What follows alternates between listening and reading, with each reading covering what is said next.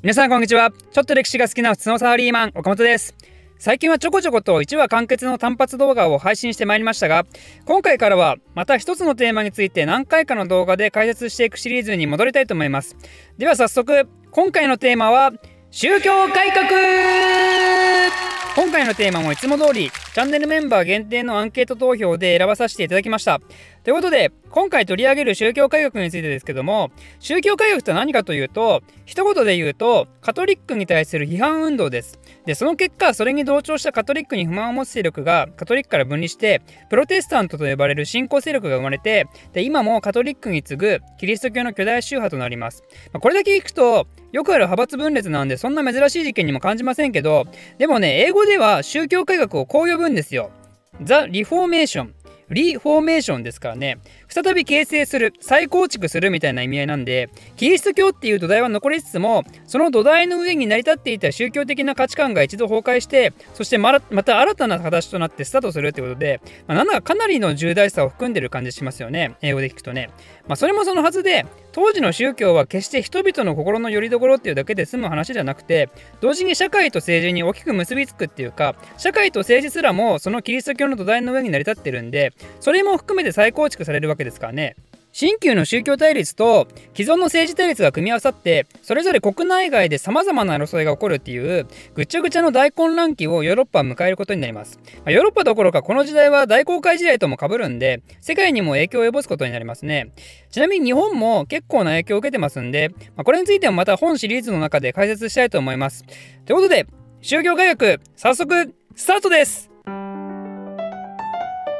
まず宗教改革はいつどこでどのように始まったのかっていうのを説明していくとカトリックの総本山としてローマ帝国時代に作られたサンピエトロ大聖堂っていうね何やらサンリオピューロランドみたいな名前の大聖堂があるんですが16世紀の前半にもなるとこのサンピエトロ大聖堂はボロボロになっていて、これじゃヨーロッパを支配するカトリックにふさわしくないと。そういうことで当時のローマ教皇だったユリウス2世が大聖堂の大改修を開始したんですね。でその改修は次の教皇のレオ10世の時代になって予約完了したんですけどこの改修費用がとんでもなく高額だったわけですよ。なんでレオ10世はこのままじゃお金がなくなっちゃうよってことであそうか。カトリック信者ともに払わせてしまえばええやんけ。グエーってことであの食友情っていうものをね販売することになります。免罪符とも言いますね。この紙ペラを開催すればあなたが犯したあらゆる罪は許されるのであると、まあ、そんな今の時代の価値観で言うと詐欺にしか思えない食友情ですけど実はこれ割と歴史が長くてですね大々的に登場したのは第1回十字軍頃と言われていて、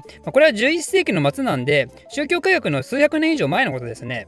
十字軍はエルサレムっていうキリスト教の聖地をイスラム教徒から奪回するために派遣されたもんですけどこの時に十字軍に参加してイスラム教徒たちと戦った戦士たちはですねものすごい罪悪感に苛まれたんですよ。こんなに人を殺してしまったら死後天国に行けないんじゃないかと。その罪悪感から解放されたいっていうニーズに応えたのが食友上でなーに案ずることなかれ。これを開催すれば戦場で人を殺しまくっても全て許されるって言って、まあ、これがとてもヒットしたわけですよ。それ以後十字軍が起こるために食油場を発行されるようになります。まあなんか不思議なことですけどね、これ。ローマ教皇の命令で十字軍派遣されて、で食油場買わなかったら地獄行くかいってね、まあ、そんなことまでさすがにカトリックも公言はしてないと思いますけど、まあ、そのどうしようどうしようってなってる人の心理にうまいことを滑り込んだ感じなんでしょうかね。なんで、食友情っていうもの自体は、この宗教改革の時代より前からあったって話でしたけど、まあ、ここで味を占めたカトリック教会はですね、安易な集金手段として食友情を乱発するようになるんですね。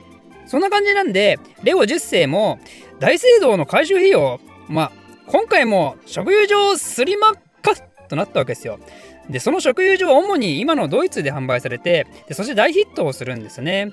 でここまで聞くと勘のいい方は2つの疑問を持つはずまず1つ目がなんで十字軍があったわけでもないのにこの時代にそんなに食友情の大ヒットが起きたのか。そんで2つ目がなんでそれがドイツで起きたのか。まこれらの疑問を解決するにあたってですねキーとなる家が3つあって1つ目がメディチ家。2つ目がフッカー家。そして3つ目がホーエンツオレルン家です。あんまり詳しくない人からしたら何が何やらって感じだと思いますけど、メディシ家っていうのは主に北イタリアで活躍した大富豪の家系、フッカー家っていうのはドイツのアウグスブルクを拠点とした大富豪の家系、そしてホーエンツオレル家っていうのが同じくドイツのブランデンブルクという地方の領主をしていた家系です。後々プロイセン国王となって、そしてドイツ皇帝となる家系ですけど、まあ、それよりも前の話ですね。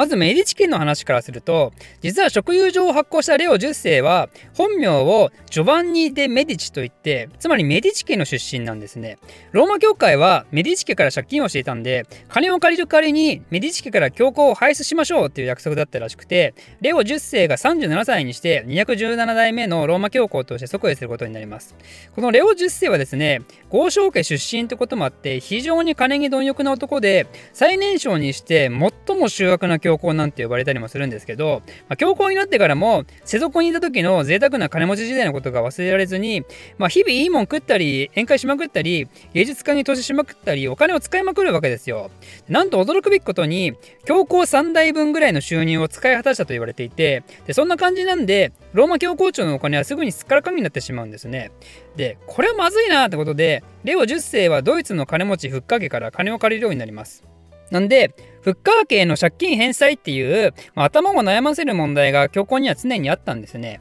で、話変わって、ホーエンツオレルン家ですけど、ホーエンツオレルン家にアルブレヒトっていう人がいて、この人はレオ10世と同じく、その時の当主の次男だったんですね。で、次男ってことは、レオ10世と同じように、その家当主ではなく、宗教的なポジションで出世を狙っていて、そこで彼が狙ったのは、マインツ大司教っていうもんです。マインツ大司教っていうのは、カトリックの中でもかなり影響力のあるポジションで、当時のドイツには、神聖ローマ帝国皇帝の選挙権を持つ7人の選帝侯っていうのがいたんですけど、マインツ大司教もその一人だったんですね。で、皇帝の補佐役も兼ねていて、なんでドイツにおける宗教界の top of the top みたいなもんですよ。ホーエンツォレルン家もそのドイツ領内の一領主なわけなんで、もちろん宗教的な力も死んで何が何としてもそのポジションが欲しかったんですね。ちなみに神聖ローマ帝国とか両方とかちょっといろいろ言ってますけど、まあ、ここら辺ちょっとよくわからない人もいるかもですが、まあ、これについてはまた次回の動画にでも解説をしたいと思いますんで、まあ、とりあえずよくわからない人は今は聞き流してください。で、じゃあそんなマインツ大司教の任命権は誰が持ってるのかっていうと、これはローマ教皇、つまりお金に困ってるレオ10世なわけですよ。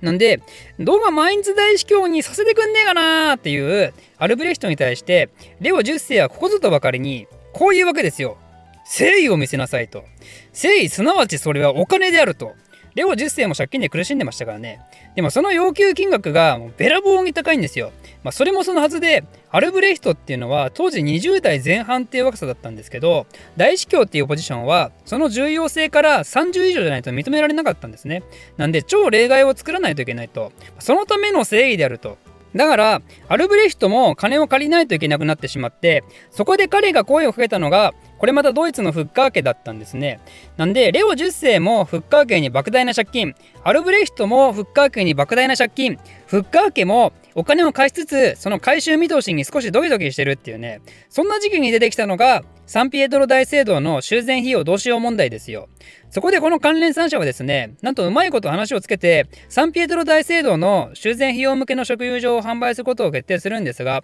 それをドイツに拠点を置くホーエンツォレルン家が食友所の販売独占権を得て、アルブレヒトがある意味販売責任を持つことになるんですよ。だからこそ、彼らの本拠地であったドイツで販売が行われたんですね。まあ、ただそうは言っても、聖職者でもないホーエンツォレルン家が直接食友所を販売するわけにもいかないんで、販売の実務隊としてはですね、ドメニコ修道会っていうものが担当して、その売上金はというと、半分がドメニコ修道会に入って、その半分がアルブレヒトの懐に入るんですが、アルブレヒトは教皇レオ10世にお金を渡さないといけないんで、その半分をまたレオ10世渡して、そして残りの半分をフッカー家の借金返済に回すと。で、ちなみにローマ教皇もアルブレヒトからお金をもらうんですけど、レオ10世もフッカー家に借金してるんで、なんで、そのお金はそのままフッカー家に流れると。なんで、レオ10世が行った食友場っていうのは、サンピエトロ大聖堂の改修費用っていうのは名目に過ぎず、実際はレオ10世の全託三昧によって抱えた借金の返済と、あとはホーエンツオレルン家の発展のために使えた借金の返済がメインだったわけなんですね。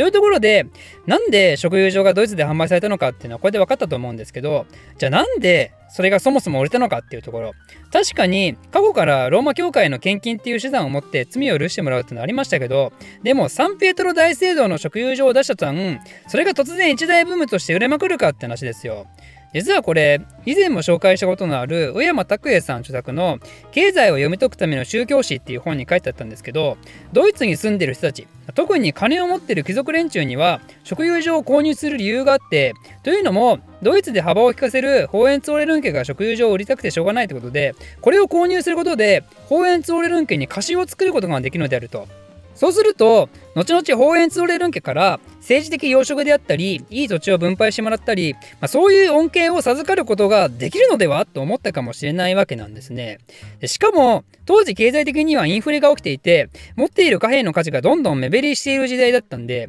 そういうことならお金を食油場に変えてホーエンツオレルン家に投資をしようっていうムーブメントがまあなんかあったとかなかったとか。まああまりこの説を他で見ることがないんで正直どれほど正しいのか私にはよく分かりませんが本当にそうだとしたらもはやこの食油場騒動の裏には信仰心的なものは全く存在してないことになりますね。売る方も買う方も。なんでこの大変疑わしい食油場の販売についておかしいだろうって大きな声で異議を唱える人物が現れます。おかしいだろうって言ってその男はドイツのザクセン地方にあるとある教会の扉に今回の食油場のここがおかしいっていうのをひたすら記入した紙をバンと貼り付けたんですよ。その男こそが当時ビッテンベルク大学の進学教授をしていたマルティン・ルター。そしてこの紙こそが有名な95箇条の論題ってものでそしてここから長きにわたる宗教改革ヨーロッパキリスト教世界のザ・リフォーメーションが始まっていくことになるんですね。ということで、この続きはまた次回、お楽しみに。チャンネルメンバー募集してます。チャンネルメンバーになると動画の先行視聴や動画テーマのアンケート投票ができたりそして私がただグダグダと喋るおかれきレイディオの視聴ができます。こんなメリット盛りだくさんのチャンネルメンバーはなんと月額190円から月額190円から参加できます。皆様のメンバー登録待ってるぜ。ではまた。